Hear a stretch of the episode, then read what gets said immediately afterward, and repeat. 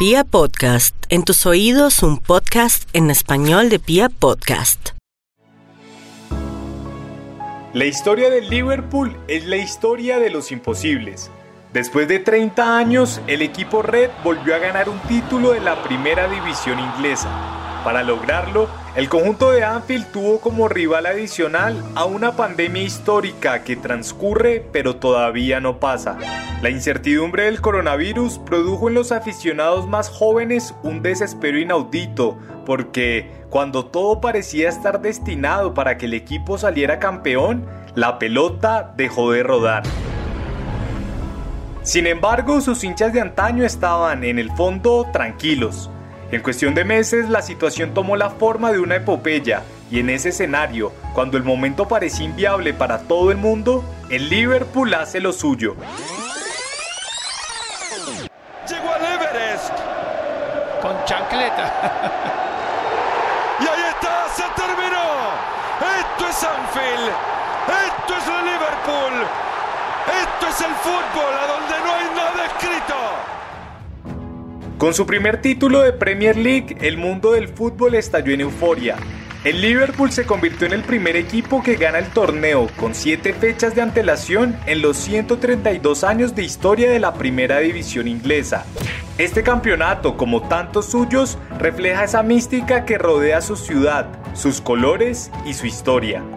Esa mística que los hizo ganar la FA Cup después de la tragedia de Hillsborough en el 89. Esa mística que llevó al equipo a remontarle un 3-0 al Milan en el infierno de Estambul.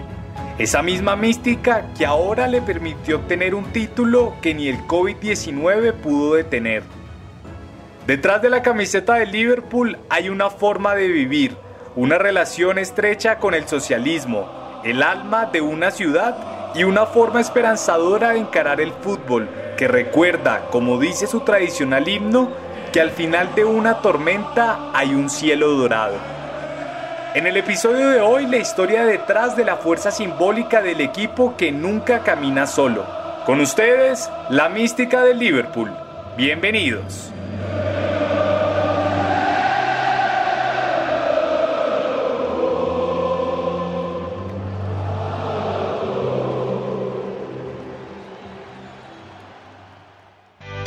Porque los partidos de fútbol comienzan antes de los 90 minutos. Porque sabemos que es mucho más que un deporte. Y porque la pelota nunca se detiene. Aquí comienza Detrás del Balón.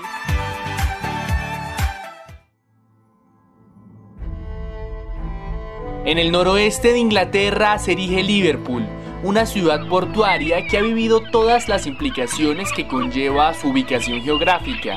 Durante el siglo XVIII, su papel fue trascendental para el comercio de esclavos hacia América y la expansión de la revolución industrial. En el siglo XIX, Liverpool recibió miles de irlandeses que escapaban de la gran hambruna que azotaba la antigua colonia inglesa. De esa manera, la identidad de sus habitantes se comenzó a forjar a partir de las huellas del puerto y la alta migración. En cuestión de décadas, el alma de la ciudad se construyó en torno a una identidad obrera que sus propios habitantes definen como socialista. Fue dentro de ese ambiente cuando surgió formalmente Liverpool Football Club en 1892, tras una disputa entre los directivos del equipo del Everton y el dueño del estadio de Anfield, John Holding. De tal forma, se generó en la ciudad y en el condado de Merseyside una especie de división entre la población protestante y de altos recursos que hinchaban por el Everton y los católicos de clase baja que en su mayoría vibraban por el Liverpool.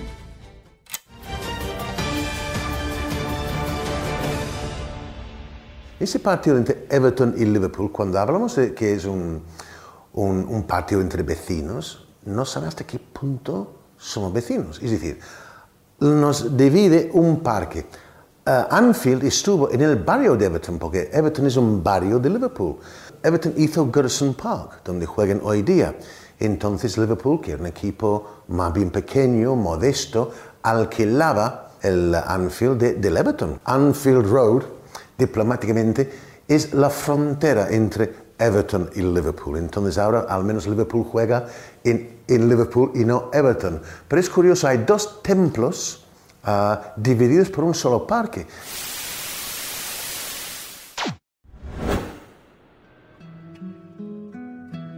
En sus primeros años, el equipo Red ganó varios títulos de la primera división inglesa sin embargo, su verdadera épica comenzaría cuando descendió a la segunda división a finales de los 50. Y un hombre escocés de nombre Bill Shankly tomó las riendas del equipo para darle otra vida. Bill Shankly había sido jugador de fútbol hasta que la Segunda Guerra Mundial detuvo su proyección. En 1959, el Liverpool vivía un momento realmente deplorable. Por eso, la solución tenía que ser estructural y el hombre elegido por el directivo Tom Williams fue precisamente Shankly. Desde 1959 hasta 1974, el equipo estuvo bajo su batuta y la mística del Liverpool comenzó a florecer. Este hombre llegó al equipo para impregnar la idea de que el fútbol era mucho más que una cuestión de vida o muerte. Shankly fortaleció ese sentir socialista de la ciudad cuando llevó esa visión al escenario futbolístico, al afirmar que el socialismo en el que creo no tiene nada que ver con la política. Es una forma de vida, es una forma de ser humano. Considero que la única manera de vivir y de alcanzar un éxito verdadero es a través del esfuerzo colectivo, donde todos trabajen por el resto, donde todos se ayuden entre sí y donde al final del día todos disfruten de su parte de la recompensa. En sus primeros años, Shankly consolidó en un pequeño cuarto en los camerinos del estadio un lugar que el mundo conocería como The Boot Room. En ese pequeño espacio, el entrenador escocés se reunía con sus prometedores asistentes como Bob Paisley y Joe Fagan para remodelar de pies a cabeza el equipo. Bajo su liderazgo, el Liverpool vistió por primera vez totalmente de rojo y al ritmo de la simpleza que daba el juego de toque de su fútbol, ascendería de nuevo a la primera división. Ganaría los títulos de la liga en 1963, 1964 y 1973, la FA Cup del 65 y la del 74, y por último, la Copa de la UEFA en 1973. El equipo danzaba entonces en las canchas de fútbol y seguramente por eso el filósofo y fanático del Liverpool, Simon Cratchley, definiría años después al deporte rey como el ballet de los obreros. La música ha jugado un papel determinante en la popularidad de Liverpool. En primer lugar, su tradicional himno, el You Will Never Walk Alone, es casi que una marca registrada en el mundo. Esta canción, que nació para un musical de Broadway, llegó a sonar en algún lugar de Anfield cuando Shankly era el entrenador y desde entonces no ha parado de hacerlo.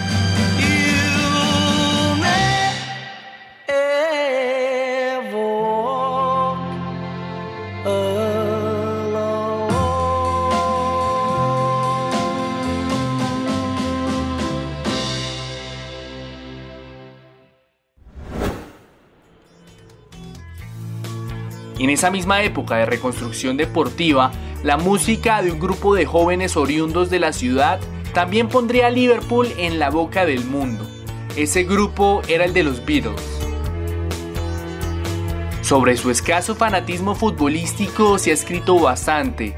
En resumidas cuentas, se dice que John Lennon estaba más relacionado a Liverpool por el legado de su padre, que Paul McCartney es más cercano al Everton que Ringo Starr es hincha del Arsenal y que George Harrison dijo alguna vez de manera sarcástica, hay tres equipos en Liverpool y yo soy del otro. Sin embargo, el hecho simbólico que liga la icónica banda con el Liverpool es la inclusión del jugador red Albert Stubbins en la famosa tapa del histórico disco Sgt. Pepper's Lonely Hearts Club Band de 1967. En ese momento, Stubbins compartió la portada con personajes históricos como Bob Dylan, Oscar Wilde, Albert Einstein y la propia Marilyn Monroe. El legendario Bill Shankly dejó de ser el entrenador del Liverpool a sus 60 años. Sin embargo, su legado es prácticamente imborrable. A su salida, el asistente Bob Paisley se hizo cargo del equipo. Con él, el Liverpool ganó 21 títulos entre los que resaltaron de nuevo la Copa de la UEFA, actual Europa League, y la primera Copa de Europa, actual Champions League, en la historia del club. A Paisley lo sucedió otro exjugador y antiguo asistente de Shankly, Joe Fagan. En su periodo como entrenador, el Liverpool protagonizaría en 1985 una de las grandes desdichas del fútbol mundial, la tragedia de Hazel. En la previa de la final de la Copa de Europa contra la Juventus, los hinchas de ambos equipos desencadenaron una avalancha que terminó en un descontrol lleno de agresiones que produjo más de 600 heridos y 39 muertos.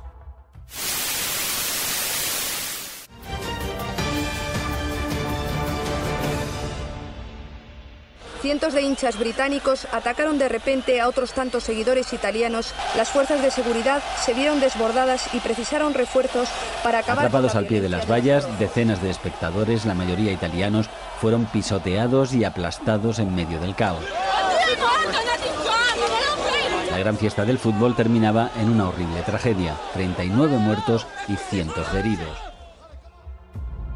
Por esos desmanes, la UEFA sancionó a los equipos ingleses con 5 años sin participaciones en copas internacionales y al Liverpool inicialmente lo castigó con 10 años, pero terminó reduciendo su pena a tan solo 6.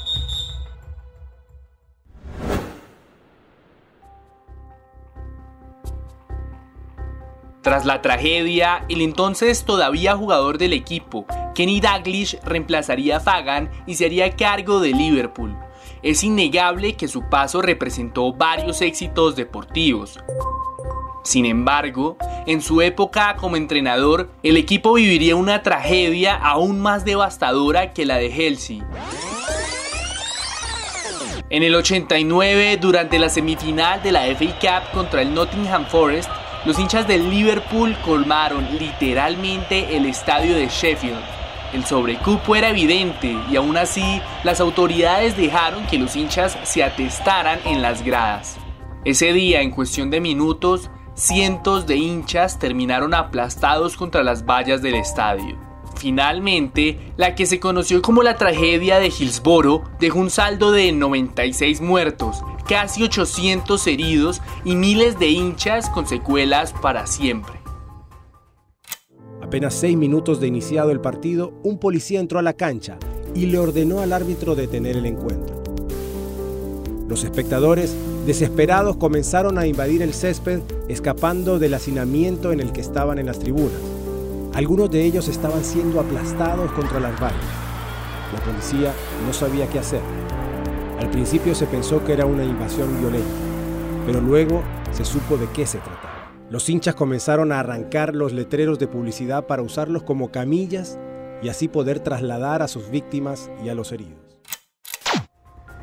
En un primer momento, el Liverpool, sus hinchas y las propias víctimas fueron señalados como los grandes responsables en los informes oficiales y en el cubrimiento de periódicos como el sensacionalista The Sun. Sin embargo, con el tiempo se reabrió la investigación y se determinó que el operativo policial fue el gran culpable y que el gobierno de Margaret Thatcher había sido, de cierta forma, un cómplice más. Aquel suceso llevaría a que se ordenara desde el gobierno del Reino Unido la aplicación del reconocido informe Taylor para aumentar la seguridad en los estadios. De igual manera, el incidente marcó para siempre la historia del club que rememora hoy en la parte trasera del cuello de su camiseta un número 96 enmarcado por un par de llamaradas que mantienen vivo el recuerdo de las víctimas mortales de aquel fatídico día más de 30 años después.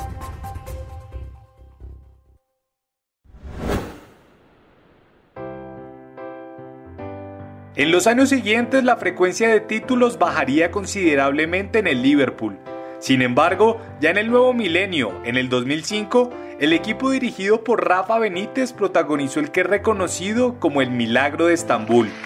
En la final de la Champions de aquel año, el equipo Red caía al término del primer tiempo 3-0 ante el Milan de Ancelotti. Sin embargo, en cerca de 7 minutos de la segunda mitad, el Liverpool logró empatar el partido mientras en el estadio resonaba su tradicional You Will Never Walk Alone. Finalmente el partido terminó en definiciones desde el punto penal, donde el equipo inglés certificó su campeonato y de paso entregó una muestra más de su eterna mística.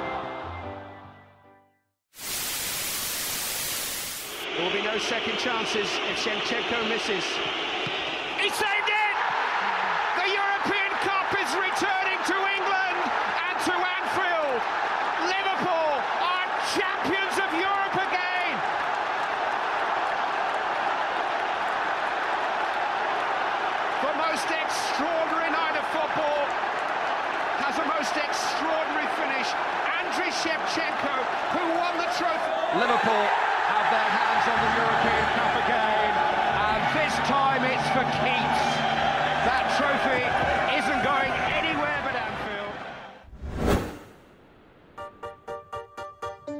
A finales del 2015, el explosivo técnico alemán Jürgen Klopp fue fichado por el Liverpool. Desde un inicio, Klopp entró en la sintonía con el sentir socialista de la hinchada de la ciudad. El entrenador alemán revivió la pasión y la emoción que debe tener el fútbol, y el tiempo lo proclamó como el heredero de Bill Shankly. En menos de 5 años como técnico del equipo, el Liverpool consiguió la Champions después de 14 años. Llevó al equipo a ganar por primera vez el Mundial de Clubes y a ganar la Liga Nacional después de una sequía de 30 años. No hay una persona que describa mejor su labor que el mismo Klopp en una de sus últimas declaraciones. El Liverpool se ha quitado de encima una mochila pesada. La historia ya no es una carga. La historia es ahora nuestro maravilloso trasfondo. Es la base de lo que estamos haciendo.